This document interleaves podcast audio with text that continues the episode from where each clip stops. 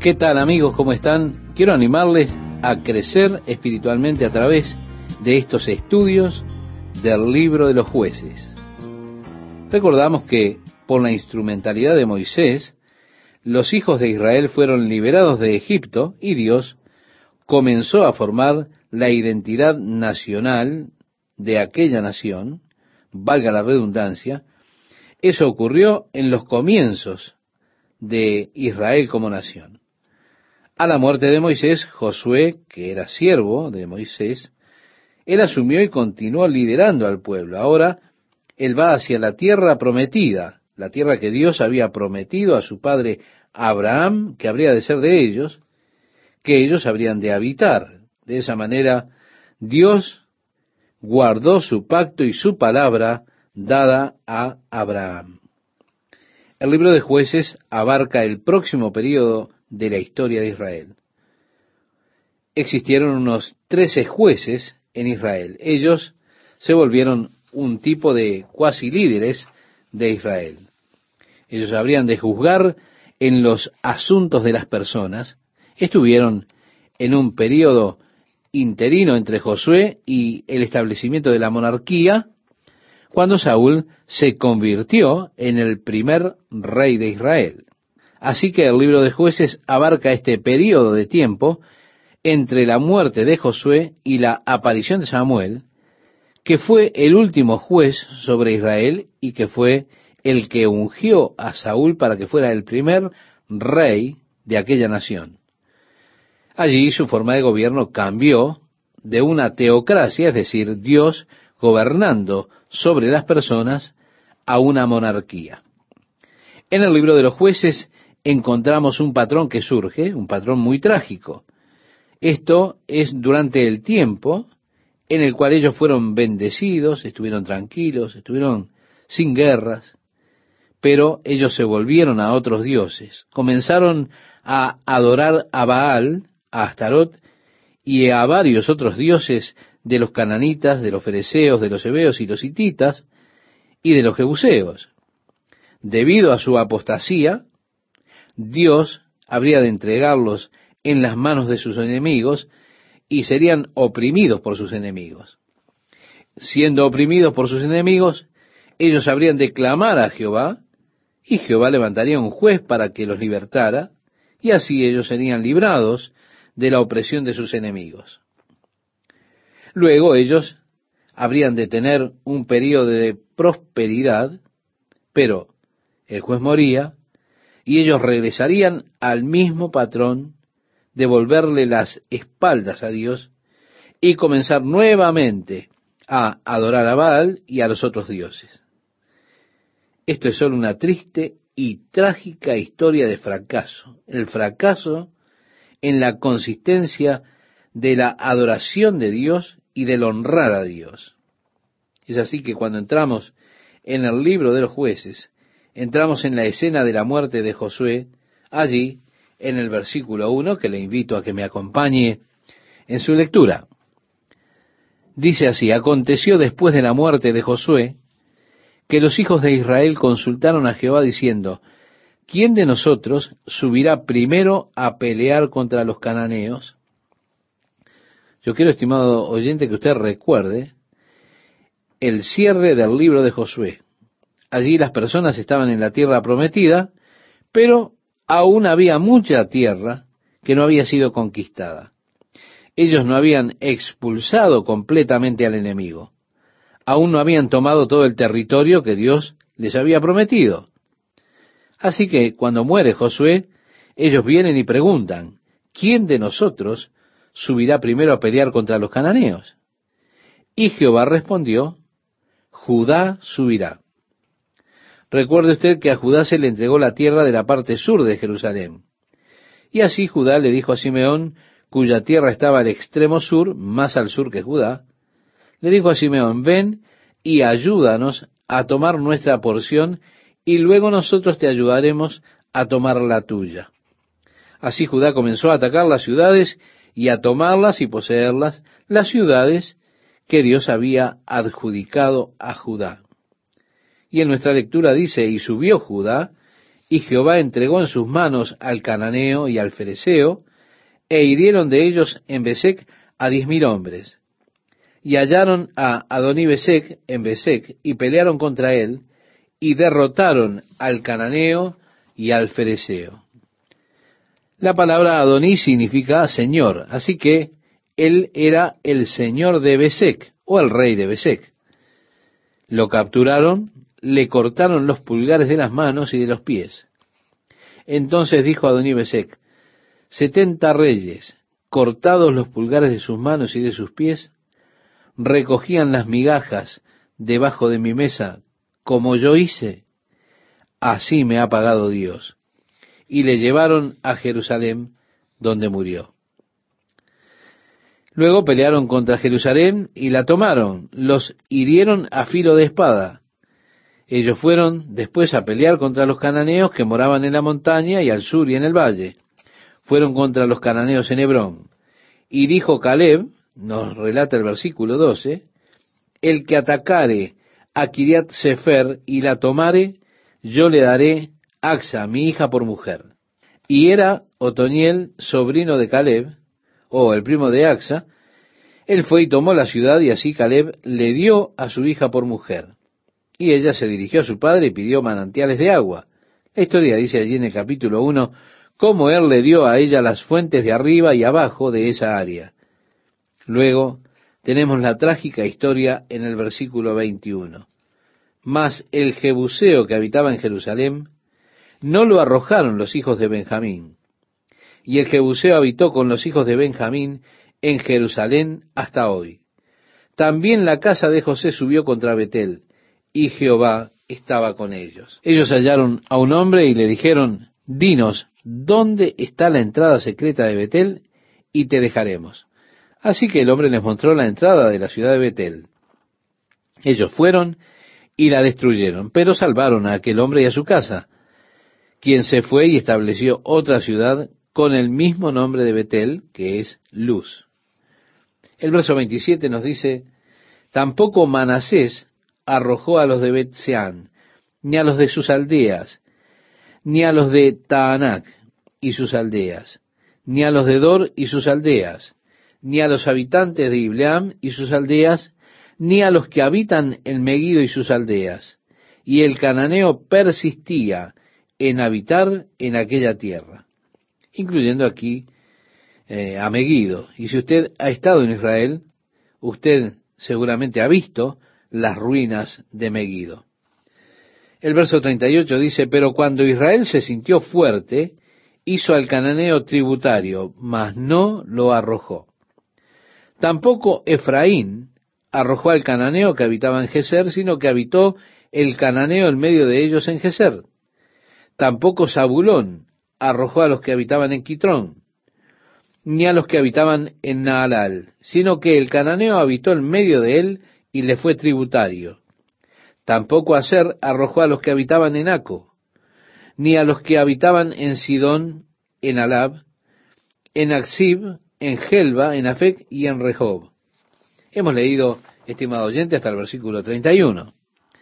Así que la historia es de una victoria incompleta.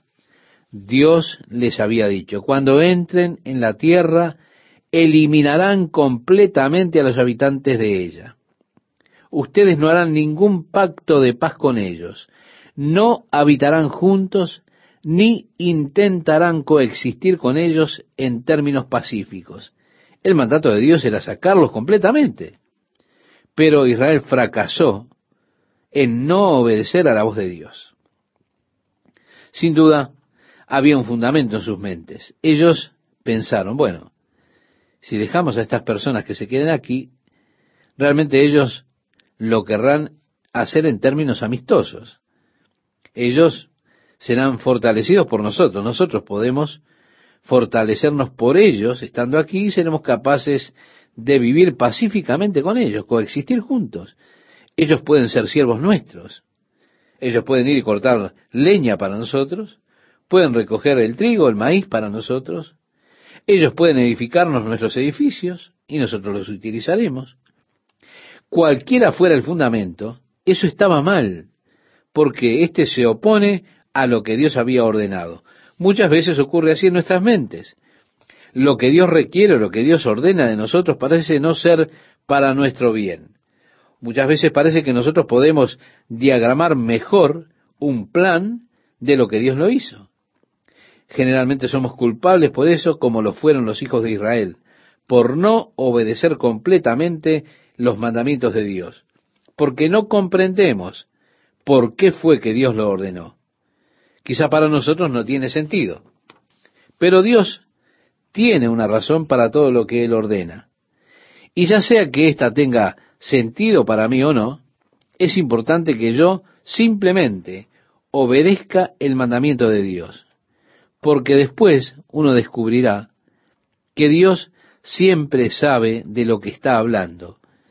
Descubrirá que siempre hay una razón detrás del mandamiento de Dios.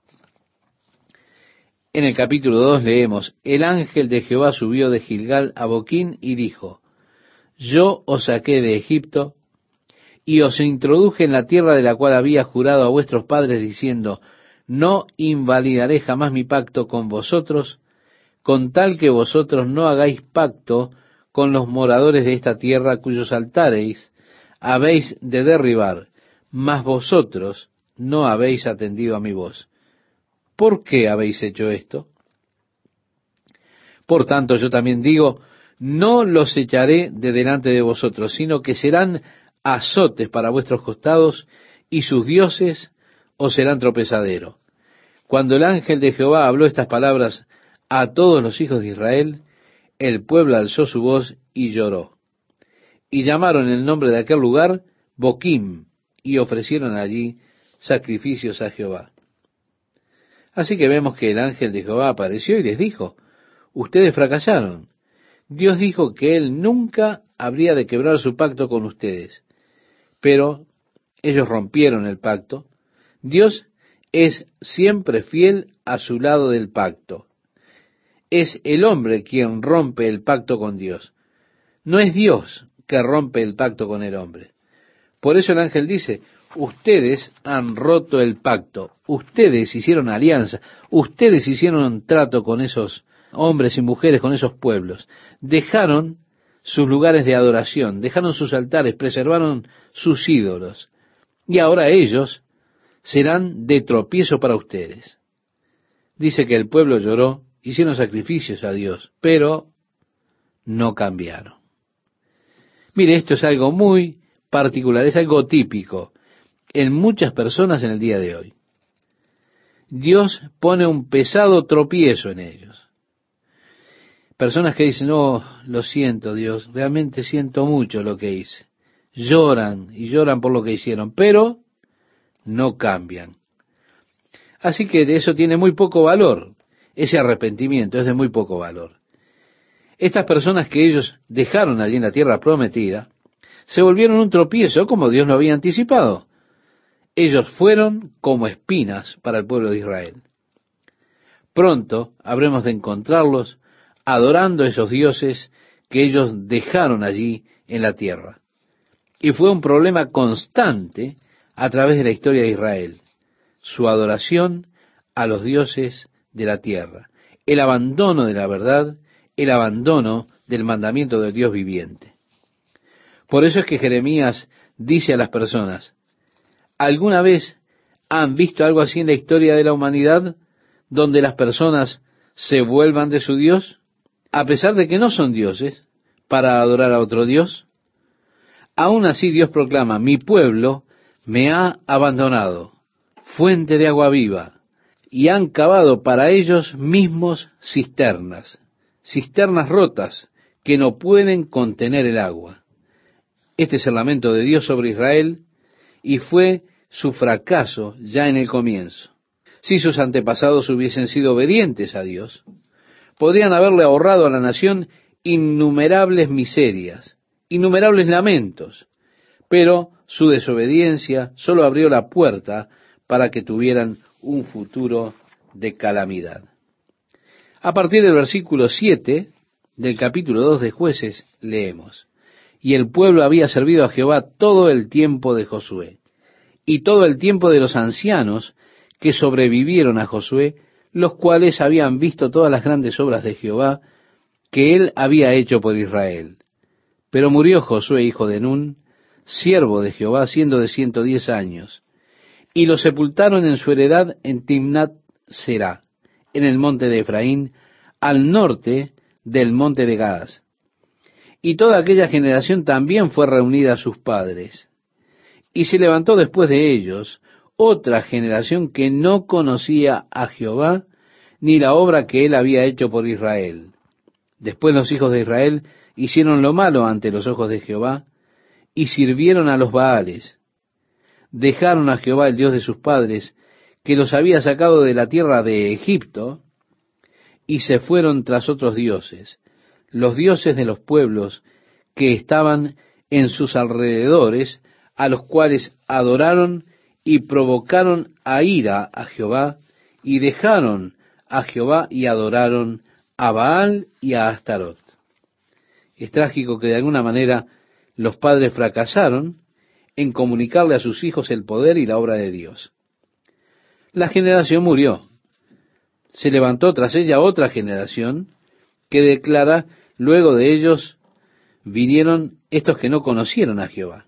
Tampoco conocían las obras que él había hecho por sus padres en Egipto.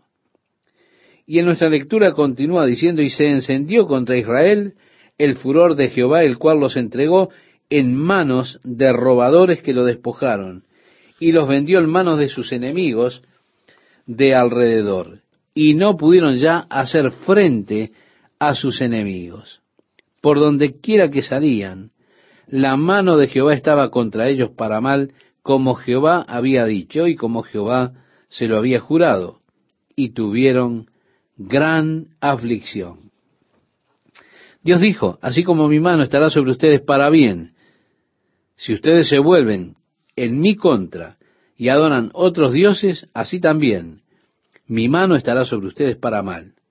Dios respetó su palabra. El versículo 16 establece esta era de los jueces. Y Jehová levantó jueces que los librasen de manos de los que les despojaban, pero tampoco oyeron a sus jueces, sino que fueron tras dioses ajenos a los cuales adoraron. Se apartaron pronto del camino en que anduvieron sus padres, obedeciendo a los mandamientos de Jehová. Ellos no hicieron así. Y cuando Jehová les levantaba jueces, Jehová estaba con el juez, y los libraba de mano de los enemigos todo el tiempo de aquel juez, porque Jehová era movido a misericordia por sus gemidos, a causa de los que los oprimían y afligían. Mas acontecía que al morir el juez, ellos volvían atrás y se corrompían más que sus padres, siguiendo a dioses ajenos para servirles, e inclinándose delante de ellos, y no se apartaban de sus obras ni de su obstinado camino. Esto es como un resumen, podemos decir, del libro de jueces. Dios levantó jueces. Durante el período de los jueces, ellos eran librados de la opresión del enemigo, pero luego ellos se alejaban de Dios y regresaban a sus malvados caminos, regresaban a adorar a los dioses falsos y demás. Y así nuevamente eran oprimidos. Y Dios otra vez levantaba un nuevo juez. La historia se repite una y otra y otra vez a través del libro de los jueces. ¿Cuándo aprendió esta gente? Podríamos preguntar. Usted mira esta triste situación y se pregunta, ¿qué es lo que está pasando con estas personas? ¿Por qué no pueden darse cuenta, no pueden verlo? Aún así, es un trágico patrón el que ellos siguieron una y otra y otra vez. Y culminamos leyendo desde el versículo 20 al versículo 23, estimado oyente, si usted me acompaña, donde nos dice, y la ira de Jehová se encendió contra Israel y dijo, por cuanto este pueblo traspasa mi pacto, que ordené a sus padres, y no obedece a mi voz, tampoco yo volveré más a arrojar de delante de ellos a ninguna de las naciones que dejó Josué cuando murió para probar con ellas a Israel, si procurarían o no seguir el camino de Jehová, andando en él, como lo siguieron sus padres. Por esto dejó Jehová a aquellas naciones sin arrojarlas de una vez y no las entregó en mano de Josué. ¿Qué tal amigos? ¿Cómo están? Si ya encontró el pasaje citado, le invito a que me acompañe a leerlo. Dice así, estas pues son las naciones que dejó Jehová para probar con ellas a Israel. Había allí filisteos, cananeos, heveos, hititas, jebuseos, pereceos y los amorreos, naciones que dejó Dios allí, seis naciones en total. En el versículo 6 leemos, y tomaron de sus hijas por mujeres, haciendo referencia a las mujeres de los hititas, de los amorreos, de los pereceos, heveos y jebuseos. Y dieron sus hijas a los hijos de ellos, y sirvieron a sus dioses. Hicieron pues los hijos de Israel lo malo ante los ojos de Jehová, y olvidaron a Jehová su Dios. Y sirvieron a los Baales y a las imágenes de acera, y la ira de Jehová se encendió contra Israel, y los vendió en manos de Cusán Risataim, rey de Mesopotamia. Y sirvieron los hijos de Israel a Cusán ocho años. Entonces clamaron los hijos de Israel a Jehová. Y Jehová levantó un libertador a los hijos de Israel y los libró. Esto es, a Otoniel, hijo de Cenaz, hermano menor de Caleb. Así que Otoniel era el que se casó con la hija de Caleb. Recuerda, él tomó la ciudad de Kiriat, cerca de Hebrón. Otoniel se convirtió en el primer juez sobre Israel. A partir del verso 10 nos dice, y el Espíritu de Jehová vino sobre él, y juzgó a Israel, y salió a batalla. Y Jehová entregó en su mano a Cusán Risataim, rey de Siria, y prevaleció su mano contra Cusán Risataim, y reposó la tierra cuarenta años. Y murió Otoniel, hijo de Cenaz. Ahora, cuarenta años es probablemente un redondeo del tiempo. Esto es usado una y otra vez así. Aquí usted tiene 40 años, que es el tiempo cercano de una generación. El fracaso de ir hacia la siguiente lo vemos también allí. Así que durante los años de Otoniel descansaron. En el verso 12 dice, y volvieron los hijos de Israel a hacer lo malo ante los ojos de Jehová. ¿Se da cuenta? Uno quisiera tomarlos y darles la cabeza contra algo. Es algo que realmente me molesta mucho. Continúa diciendo, volvieron los hijos de Israel a hacer lo malo ante los ojos de Jehová, y Jehová fortaleció a Eglón, rey de Moab, contra Israel, por cuanto habían hecho lo malo ante los ojos de Jehová. Este juntó consigo a los hijos de Amón y de Amalek, y vino e hirió a Israel, y tomó la ciudad de las palmeras, y sirvieron los hijos de Israel a Eglón, rey de los moabitas, dieciocho años. Y clamaron los hijos de Israel a Jehová, y Jehová les levantó un libertador, a Ahod, hijo de Gera, benjamita, el cual era zurdo. Y los hijos de Israel enviaron con él un presente a Eglón, rey de Moab. Y Ahod se había hecho un puñal de dos filos, de un codo de largo, y se lo ciñó debajo de sus vestidos a su lado derecho. Y fue al rey de Moab. Y así que él vino a Eglón con un presente y luego dijo, tengo un mensaje secreto para ti. Fue así que el rey Eglón, el rey de Moab, envió siervos y dijo, tengo un mensaje del Señor para ti.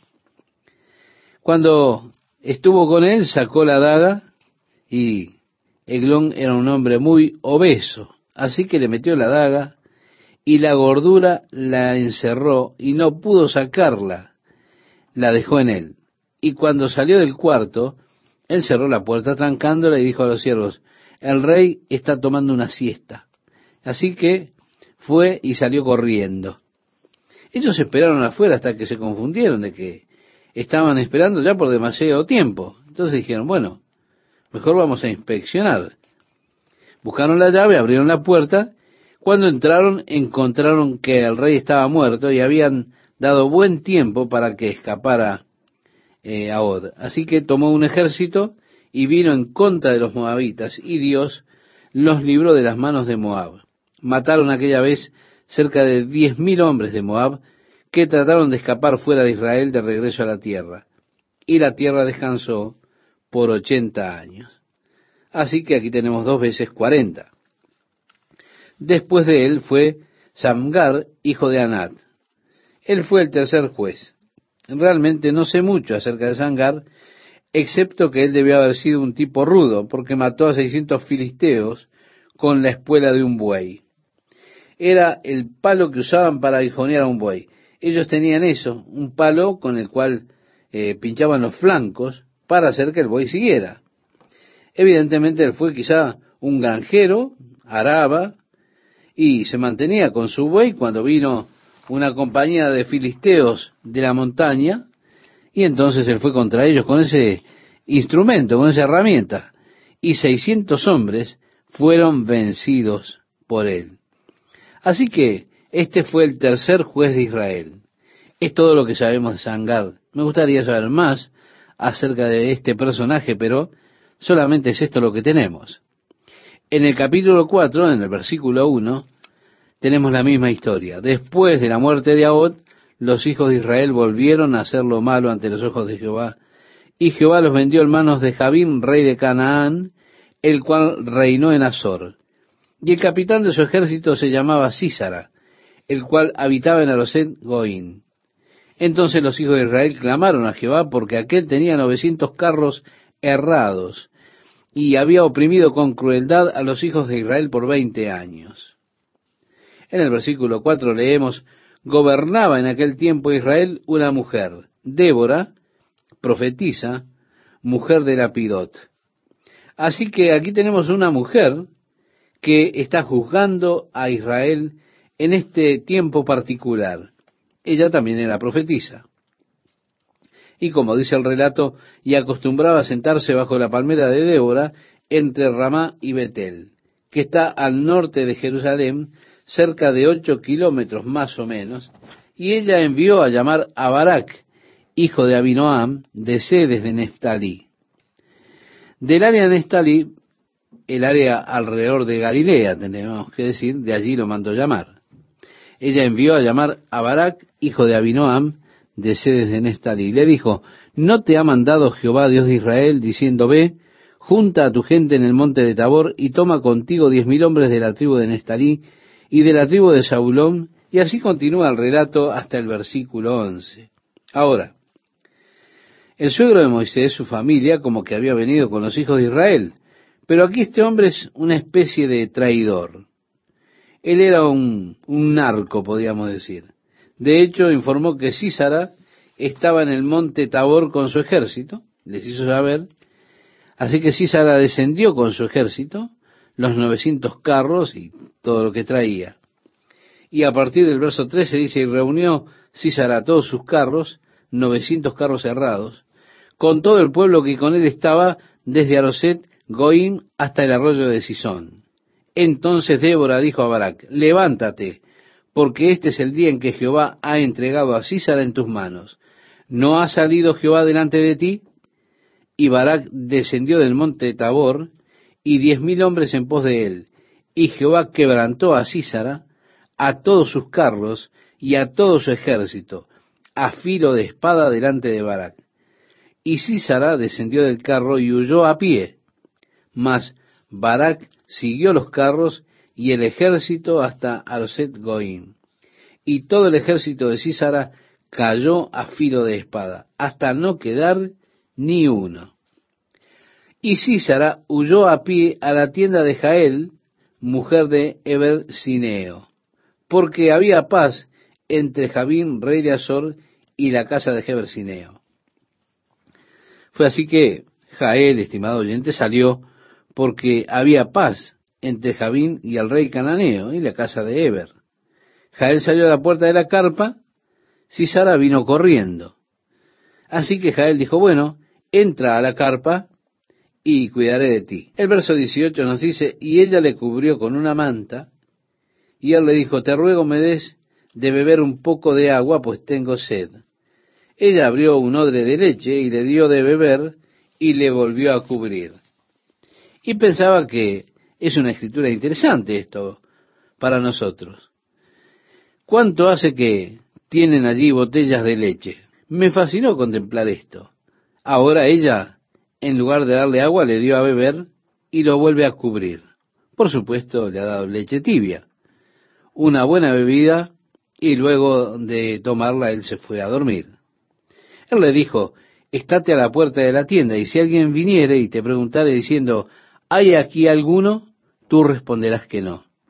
Pero Jael, mujer de Eber, tomó una estaca de la tienda y poniendo un mazo en su mano, se le acercó calladamente y le metió la estaca por las sienes y la enclavó en la tierra, pues él estaba cargado de sueño y cansado, y así murió. Era un hueso duro de roer, porque luego le cortó la cabeza. Y dice el relato así que cuando vino Barak persiguiendo a Císara, Jael salió a recibirlo y le dijo, ven, y te mostraré al varón que tú buscas. Y él entró donde ella estaba, y he aquí Císara yacía muerto con la estaca por la sien.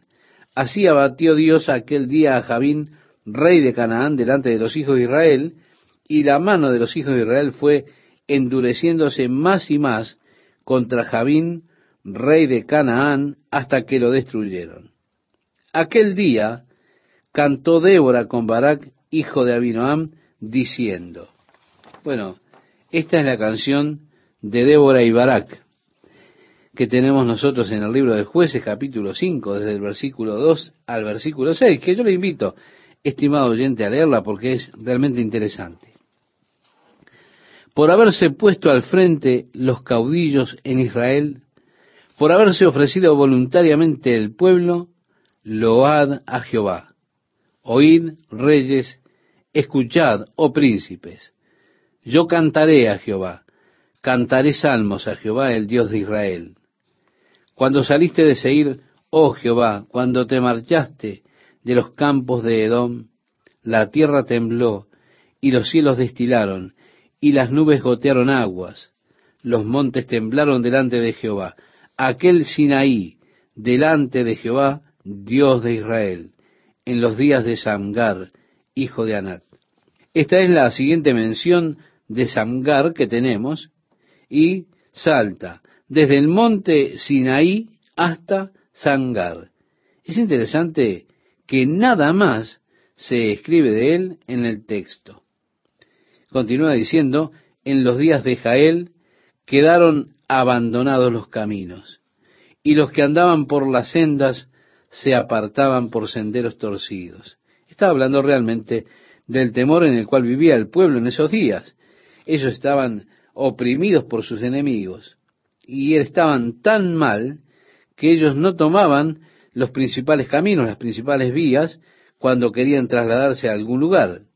Siempre iban por las calles secundarias por causa de que sus enemigos estaban en posesión de la tierra. Si tomaban las principales vías, serían eh, atacados por sus enemigos, serían destruidos por ellos. Así que para desplazarse de un lugar a otro, por causa del temor que tenía, iban siempre por caminos secundarios. Desde el verso 7 en adelante nos dice, las aldeas quedaron abandonadas en Israel, habían decaído, hasta que yo, Débora, me levanté. Me levanté como madre en Israel, do escogían nuevos dioses, la guerra estaba a las puertas. ¿Se veía escudo o lanza entre cuarenta mil en Israel? Mi corazón es para vosotros, jefes de Israel para los que voluntariamente os ofrecisteis entre el pueblo. Load a Jehová del ruido de los arqueros en los abrevaderos. Allí repetirán los triunfos de Jehová, los triunfos de sus aldeas en Israel. Entonces marchará hacia las puertas el pueblo de Jehová. En realidad estaban tan oprimidos por sus enemigos que ellos iban a las fuentes y a los lugares donde había agua y se sentaban en los arbustos con sus arcos y flechas. Las personas venían y ellos hacían práctica de tiro al blanco con ellas. Quiero decir, vivían en realidad una vida muy dura. Se habían olvidado de Dios y Dios los había olvidado. A partir del versículo 11 leemos, lejos del ruido de los arqueros en los abrevaderos. Allí repetirán los triunfos de Jehová, los triunfos de sus aldeas en Israel. Entonces marchará hacia las puertas el pueblo de Jehová. Despierta, despierta, Débora. Despierta, despierta, entona cántico. Levántate, Barak, y lleva a tus cautivos, hijo de Abinoam. Entonces marchó el resto de los nobles. El pueblo de Jehová marchó por él en contra de los poderosos. Así que tenemos aquí, estimado oyente, una canción de victoria. ¿Y cómo fue que Dios los libró? Ahora, la pregunta es, ¿por qué otras tribus no vinieron para ayudar? Continuamos leyendo en el verso 18, dice, el pueblo de Zabulón expuso su vida a la muerte, y Neftalí en las alturas del campo. Vinieron reyes y pelearon. Entonces pelearon los reyes de Canaán. En Taanac junto a las aguas de Megido, mas no llevaron ganancia alguna de dinero. Desde los cielos pelearon las estrellas, desde sus órbitas pelearon contra Císara, los barrió el torrente de Sisón, el antiguo torrente, el torrente de Sisón. Marcha, oh alma mía, con poder. Entonces resonaron los cascos de los caballos. Por el galopar por el galopar de sus valientes. Vemos que Dios entonces fue que batalló con ellos. Y después tenemos la maldición de Meros, cuando dice, maldecid a Meros. La maldición de Meros era la maldición de no hacer nada. Tratar de ponerse en una posición neutral, quedarse atrás y no ofrecer ayuda en la obra de Dios. Bien, es trágico que muchas personas son culpables de lo mismo, de no involucrarse, quedarse a un lado aún en el día de hoy. Dios está queriendo hacer una obra en este mundo, en este tiempo. Dios ha escogido usar personas para hacer su obra. Y cuando un llamado viene de parte de Dios, es nuestra responsabilidad responder a ese llamado de Dios. Ahora, si no respondemos para ayudar al Señor a hacer su obra, quizá usted dice, bueno, Dios a mí no me necesita. Es verdad, Dios no lo necesita, pero Él ha escogido usar su ayuda, la ayuda suya, estimado oyente, y si Dios escoge la ayuda suya, entonces será mejor que usted ayude. Y si no ayuda, habiendo Dios escogido utilizar su ayuda, entonces usted está bajo la maldición. Dios, de todas maneras, hará lo suyo. Dios hará su obra, pero usted, como meroz, será maldito. El verso 23 dice, dijo el ángel de Jehová, maldecid severamente a sus moradores, porque no vinieron al socorro de Jehová al socorro de Jehová contra los fuertes. Así que luego ella pronuncia la bendición sobre Jael, Jael, la esposa de Eber. Y dice así, bendita sea entre las mujeres Jael, mujer de Eber Sineo. Sobre las mujeres bendita sea en la tienda. Él pidió agua y ella le dio leche. En tazón de nobles le presentó crema. Tendió su mano a la estaca y su diestra al mazo de trabajadores, y golpeó a Císara, hirió su cabeza, y le horadó, y atravesó sus sienes. Cayó encorvado entre sus pies, quedó tendido entre sus pies, cayó encorvado. Donde se encorvó, allí cayó muerto. La madre de Císara se asoma a la ventana y por entre las celosías a voces dice, ¿por qué tarda su carro en venir? ¿Por qué las ruedas de sus carros se detienen? La más avisada de sus damas le respondía, y aún ella se respondía a sí misma, ¿no han hallado botín y lo están repartiendo? A cada uno una doncella o dos. las vestiduras de colores para Císara, las vestiduras bordadas de colores, la ropa de color bordada de ambos lados, para los jefes de los que tomaron el botín. Y culmina, estimado oyente, este pasaje, con el cual también nosotros culminamos el estudio de este día diciendo, así perezcan todos tus enemigos, oh Jehová, mas los que te aman sean como el sol cuando sale en su fuerza, y la tierra reposó cuarenta años. ¿Qué tal amigos? ¿Cómo están? Mientras buscan allí este pasaje que citaba Esteban, quiero aprovechar estos momentos para saludarles y decirle que oramos a Dios para que estos estudios sirvan para su crecimiento espiritual. Si me acompaña la lectura, desde el versículo 1 del capítulo 6 dice, los hijos de Israel hicieron lo malo ante los ojos de Jehová, y Jehová los entregó en mano de Madián por siete años. Y la mano de Madián prevaleció contra Israel. Y los hijos de Israel, por causa de los madianitas, se hicieron cuevas en los montes y cavernas y lugares fortificados. Pues sucedía que cuando Israel había sembrado, subían los madianitas y amalecitas, y los hijos del oriente contra ellos, subían y los atacaban. Y acampando contra ellos destruían los frutos de la tierra, hasta llegar a Gaza. Y no dejaban qué comer en Israel ni ovejas, ni bueyes, ni asnos porque subían ellos y sus ganados, y venían con sus tiendas en grande multitud como langostas. Ellos y sus camellos eran innumerables. Así venían a la tierra para devastarla. De este modo empobrecía Israel en gran manera por causa de Madián, y los hijos de Israel clamaron a Jehová. Y cuando los hijos de Israel clamaron a Jehová a causa de los madianitas, Jehová envió a los hijos de Israel un varón profeta, el cual les dijo, Así ha dicho Jehová Dios de Israel, yo os hice salir de Egipto y os saqué de la casa de servidumbre, os libré de mano de los egipcios y de mano de todos los que os afligieron, a los cuales eché de delante de vosotros y os di su tierra y os dije, yo soy Jehová vuestro Dios, no temáis a los dioses de los amorreos, en cuya tierra habitáis, pero no habéis obedecido a mi voz. Tenemos aquí esta situación de apostasía particular, que es el apartar sus corazones de Dios. Por esto Dios envió a los madianitas contra ellos. Una gran cantidad de personas venían junto con los amalecitas. Gaza es el punto más al sur a lo largo del Mediterráneo. Así que para el tiempo que ellos obtuvieron Gaza, habían pasado por toda la tierra. Viniendo desde el este, claramente sobre la costa, al sur de Gaza, ellos estaban allí.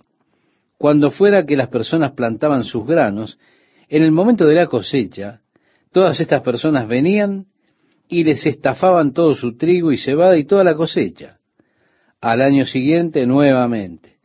El tiempo de cosecha llegaba y hacían lo mismo. Así que ellos les quitaban todo su sustento. El pueblo finalmente clamó a Jehová y Jehová respondió con un profeta que les dijo la razón por la cual su dilema era el hecho que ellos habían abandonado a Dios. El Dios que los había librado de Egipto y los había llevado a la tierra prometida. Ahora leemos en el versículo 11, y vino el ángel de Jehová y se sentó debajo de la encina que está en Ofra la cual era de Joás Abiserita, y su hijo Gedeón estaba sacudiendo el trigo en el lagar para esconderlo de los madianitas. Bien, aquí está Gedeón, escondiéndose de los madianitas mientras trillaba el trigo, porque si los madianitas llegaban a encontrarlo, ellos se llevaban el trigo. Así que él estaba en el lagar trillando el trigo. Y ahí está el ángel sentado debajo de la encina. Y como dice el relato, el ángel de Jehová se le apareció y le dijo, Jehová está contigo, varón esforzado y valiente. Y Gedeón le respondió, ah, Señor mío, si Jehová está con nosotros, ¿por qué nos ha sobrevenido todo esto? ¿Y dónde están todas sus maravillas que nuestros padres nos han contado diciendo, ¿no nos sacó Jehová de Egipto? Y ahora nos ha desamparado y nos ha entregado en manos de los madianitas. Y mirándole Jehová le dijo, Ve con esta tu fuerza y salvarás a Israel de la mano de los madianitas. ¿No te envío yo? Entonces él respondió, Ah, Señor mío, ¿con qué salvaré yo a Israel? He aquí que mi familia es pobre en Manasés y yo el menor en la casa de mi padre. Jehová le dijo, ciertamente yo estaré contigo y derrotarás a los madianitas como a un solo hombre. Y él respondió, yo te ruego que si he hallado gracia delante de ti, me des señal de que tú has hablado conmigo. Seguramente él pensó, lo que pasa es que estoy soñando. Entonces dijo, espera aquí, quiero preparar algo para ti. ¿Esperarás hasta que regrese? Él dijo, esperaré hasta que regreses. Y entrando Gedeón preparó un cabrito y panes sin levadura de un efa de harina, y puso la carne en un canastillo y el caldo en una olla, y sacándolo se lo presentó debajo de aquella encina. Entonces el ángel de Dios le dijo, toma la carne y los panes sin levadura y ponlos sobre esta peña, y vierte el caldo. Y él lo hizo así, y extendiendo el ángel de Jehová el báculo que tenía en su mano, tocó con la punta la carne y los panes sin levadura, y subió fuego de la peña, el cual consumió la carne y los panes sin levadura. Y el ángel de Jehová desapareció de su vista. Viendo entonces Gedeón que era el ángel de Jehová, dijo, ah, Señor Jehová, que he visto al ángel de Jehová cara a cara. Pero Jehová le dijo, paz a ti, no tengas temor, no morirás. Y edificó allí Gedeón altar a Jehová y lo llamó Jehová Salom, el cual permanece hasta hoy en Ofra de los abieseritas. Es interesante, estimado oyente, él llamó ese lugar Jehová Salom. Él está a punto de ir a una de las mayores batallas en su vida. Quiero decir, está enfrentando una guerra, al enemigo, al conflicto. Dios nos llamó a liberar a los hijos de Israel de la opresión de los madianitas. Pero él llama a ese lugar Jehová Salom, es decir, Dios nuestra paz porque Él está mirando más allá de la batalla a la paz que Dios les dará. Y así por fe realmente el altar es llamado Jehová Salom, Jehová nuestra paz, porque Él mira más allá, reitero, del conflicto, a la paz que Dios había prometido a su pueblo. Es interesante el relato que viene a continuación, le invito a que me acompañe en la lectura del mismo. Aconteció que la misma noche le dijo Jehová, toma un toro del hato de tu padre, el segundo toro de siete años, y derriba el altar de Baal que tu padre tiene, y corta también la imagen de acera que está junto a él, y edifica altar a Jehová tu Dios en la cumbre de este peñasco en lugar conveniente. Y tomando el segundo toro, sacrifícalo en holocausto con la madera de la imagen de acera que habrás cortado. Entonces Gedeón tomó diez hombres de sus siervos, e hizo como Jehová le dijo. Mas, temiendo hacerlo de día, por la familia de su padre y por los hombres de la ciudad, lo hizo de noche. Por la mañana, cuando los de la ciudad se levantaron, he aquí que el altar de Baal estaba derribado y cortada la imagen de acera que estaba junto a él, y el segundo toro había sido ofrecido en holocausto sobre el altar edificado. Y se dijeron unos a otros, ¿quién ha hecho esto?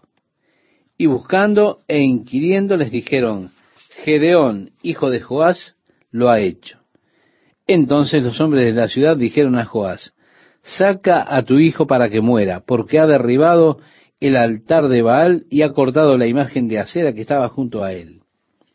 Y Joás respondió a todos los que estaban junto a él, ¿contenderéis vosotros por Baal? ¿Defenderéis su causa? Cualquiera que contienda por él, que muera esta mañana. Si es un Dios, contienda por sí mismo con el que derribó su altar. Así que ellos llamaron a Gedeón desde allí Jerobaal, que significa que Baal se defienda por sí mismo. Pero todos los madianitas y amalecitas y los del oriente se juntaron a una, y pasando acamparon en el valle de Jezreel. Entonces el Espíritu de Jehová vino sobre Gedeón, y cuando éste tocó el cuerno, los abieseritas se reunieron con él. y envió mensajeros por todos Manasés, y ellos también se juntaron con él. Asimismo envió mensajeros a Aser, a Saulón y a Neftalí, los cuales salieron a encontrarles. Bien, estas son todas las tribus de la parte norte de la tierra. Al sur de Manasés estaba Efraín, Benjamín, Judá y Simeón. Ellos no fueron llevados a esta batalla. Tampoco fueron llevadas las tribus del otro lado.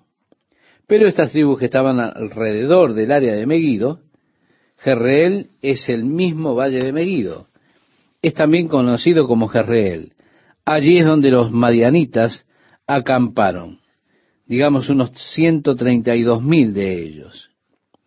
El versículo 36 nos dice, y Gedeón dijo a Dios, si has de salvar a Israel por mi mano, como has dicho, nuevamente Gedeón está aún cuestionando el llamado de Dios. Él quería estar seguro.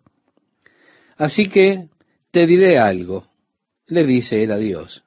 Yo pondré un vellón de lana afuera esta noche, y en la mañana que la tierra esté seca y el vellón mojado. Entonces sabré.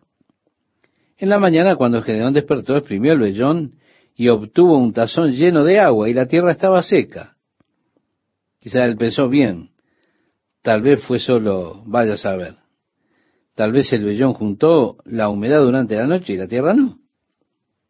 Entonces dijo, Señor, vamos a revertir el proceso, solo para estar seguro. Esta noche colocaré el mismo vellón afuera, que la tierra esté mojada con rocío y que el vellón esté seco.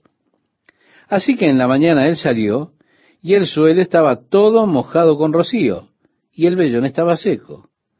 Así que él se dio cuenta que era el Señor.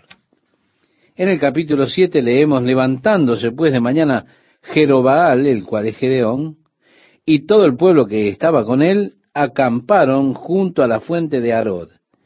Y tenía el campamento de los madianitas al norte, más allá del collado de More, en el valle. Así que, estimado oyente, desde el área del monte Gilboa, allí está ese valle. El otro lado del valle, este pequeño collado de More. Realmente no es una montaña, sino una ladera. Y acampando en ese valle estaba esa gran multitud de los madianitas. En el versículo 2 del capítulo 7 leemos, y Jehová dijo a Gedeón, el pueblo que está contigo es mucho, para que yo entregue a los madianitas en su mano. No sea que se alabe Israel contra mí diciendo, mi mano me ha salvado. El asunto en lo que Dios estaba ocupado es que las personas se gloriarían en la obra de Dios y tomarían la gloria para ellos mismos por la obra de Dios. Dios quiere obrar, pero cuando Dios obra, Él quiere la gloria por la obra que ha hecho no quiere que las personas estén alabando al instrumento. Él quiere personas alabándole a Él, alabando a Dios. Y si Dios entregaría a los madianitas en manos del ejército de Gedeón con treinta y dos mil hombres, ellos andarían por ahí adjudicándose la victoria, la gloria por la victoria, en lugar de darle la gloria a Dios. Así que Dios muchas veces en la historia de Israel hace las probabilidades totalmente ridículas, debido a que estas son personas realmente orgullosas. Así que Dios dice, Gedeón, tú tienes a muchos. Si yo entrego a los madianitas en sus manos, ellos alardearán de sí mismos, estarán muy orgullosos por lo que hicieron. Ellos dirán, nosotros con nuestro poder, por nuestra propia mano, nos hemos salvado a nosotros mismos. En otras palabras, Ahora en el versículo 3 leemos, Ahora pues haz pregonar en oídos del pueblo diciendo, quien tema y se estremezca, madrugue y devuélvase desde el monte de Galaad. Y se devolvieron de los del pueblo veintidós mil y quedaron diez mil. Así que bueno, vemos aquí de los treinta y dos mil que vinieron para pelear junto con Gedeón, Veintidós mil tuvieron miedo de pelear y regresaron a casa.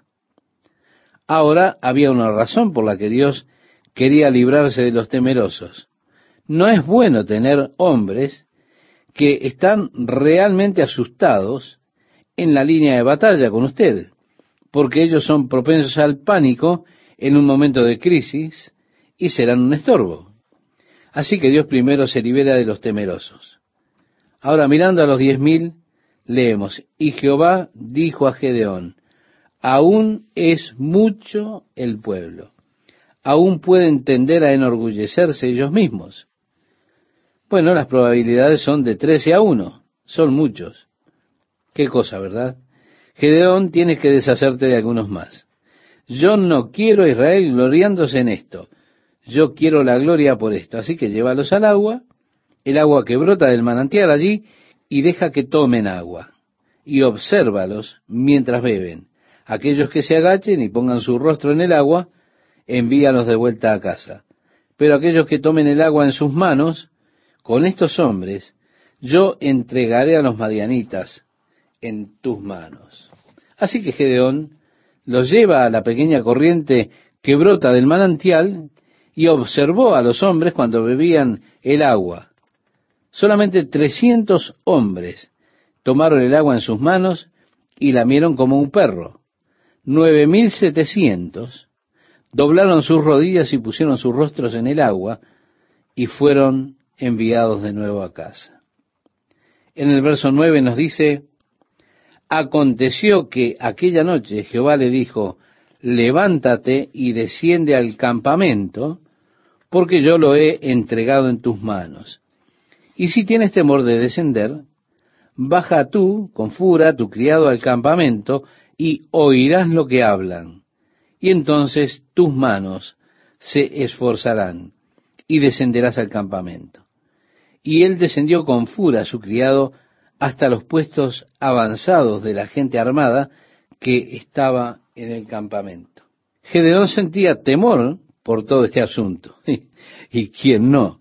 A esta altura usted tiene 300 hombres y allá afuera está ese gran ejército de cerca de 132 mil. Y así, Gedeón con su criado, el ejército era como una multitud de saltamontes o camellos sin números. Así que Gedeón se acercó al campamento de noche y afuera de una tienda él estaba escuchando con su criado y había un hombre adentro que estaba contando su sueño. Decía aquí, yo soñé un sueño. Veía un pan de cebada que rodaba hasta el campamento de Madián y llegó a la tienda y la golpeó de tal manera que cayó y la trastornó de arriba abajo y la tienda cayó. Y su compañero respondió y dijo, esto no es otra cosa sino la espada de Gedeón, hijo de Joás, varón de Israel. Dios ha entregado en sus manos a los madianitas con todo el campamento. Cuando Gedeón oyó el relato del sueño y su interpretación, adoró. Y vuelto al campamento de Israel, dijo, levantaos, porque Jehová ha entregado el campamento de Madián en vuestras manos. Primeramente, Gedeón estuvo probando para asegurarse de que realmente era el ángel de Jehová. Y entonces le dijo, permíteme traerte una ofrenda. Él vio el milagro allí. Luego puso el vellón. Y ahora aquí está la última cosa. Él va de noche, se desliza hacia el campamento y Dios le confirma una vez más. Así, de hecho, hay tres confirmaciones al llamado de Dios a Gedeón.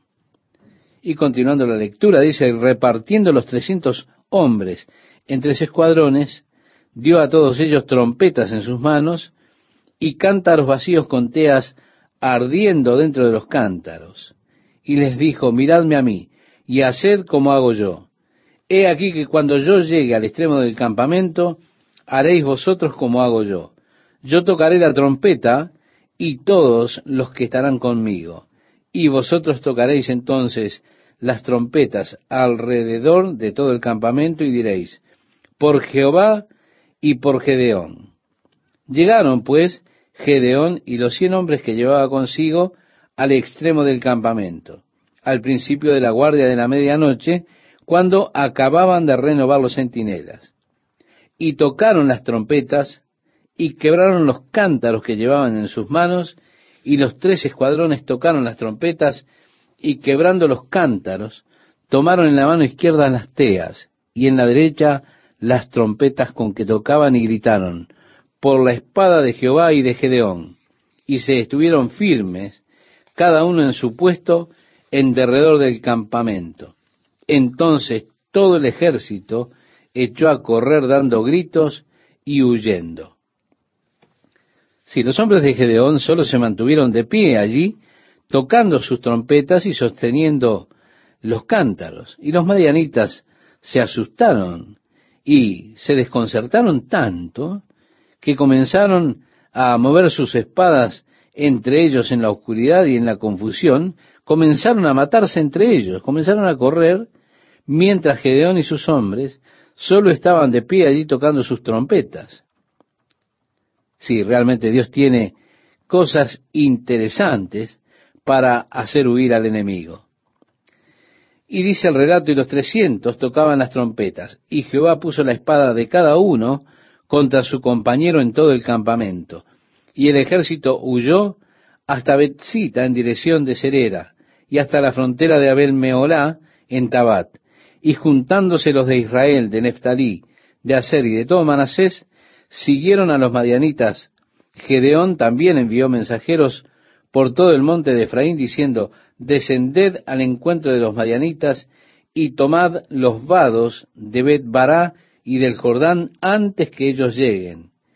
Y juntos todos los hombres de Efraín tomaron los vados de Bet Bará y del Jordán y tomaron a dos príncipes de los madianitas, Oreb y Seb, y mataron a Oreb en la peña de Oreb, y a Seb lo mataron en el lagar de Seb, y después que siguieron a los madianitas, trajeron las cabezas de Oreb y de Seb a Gedeón al otro lado del Jordán.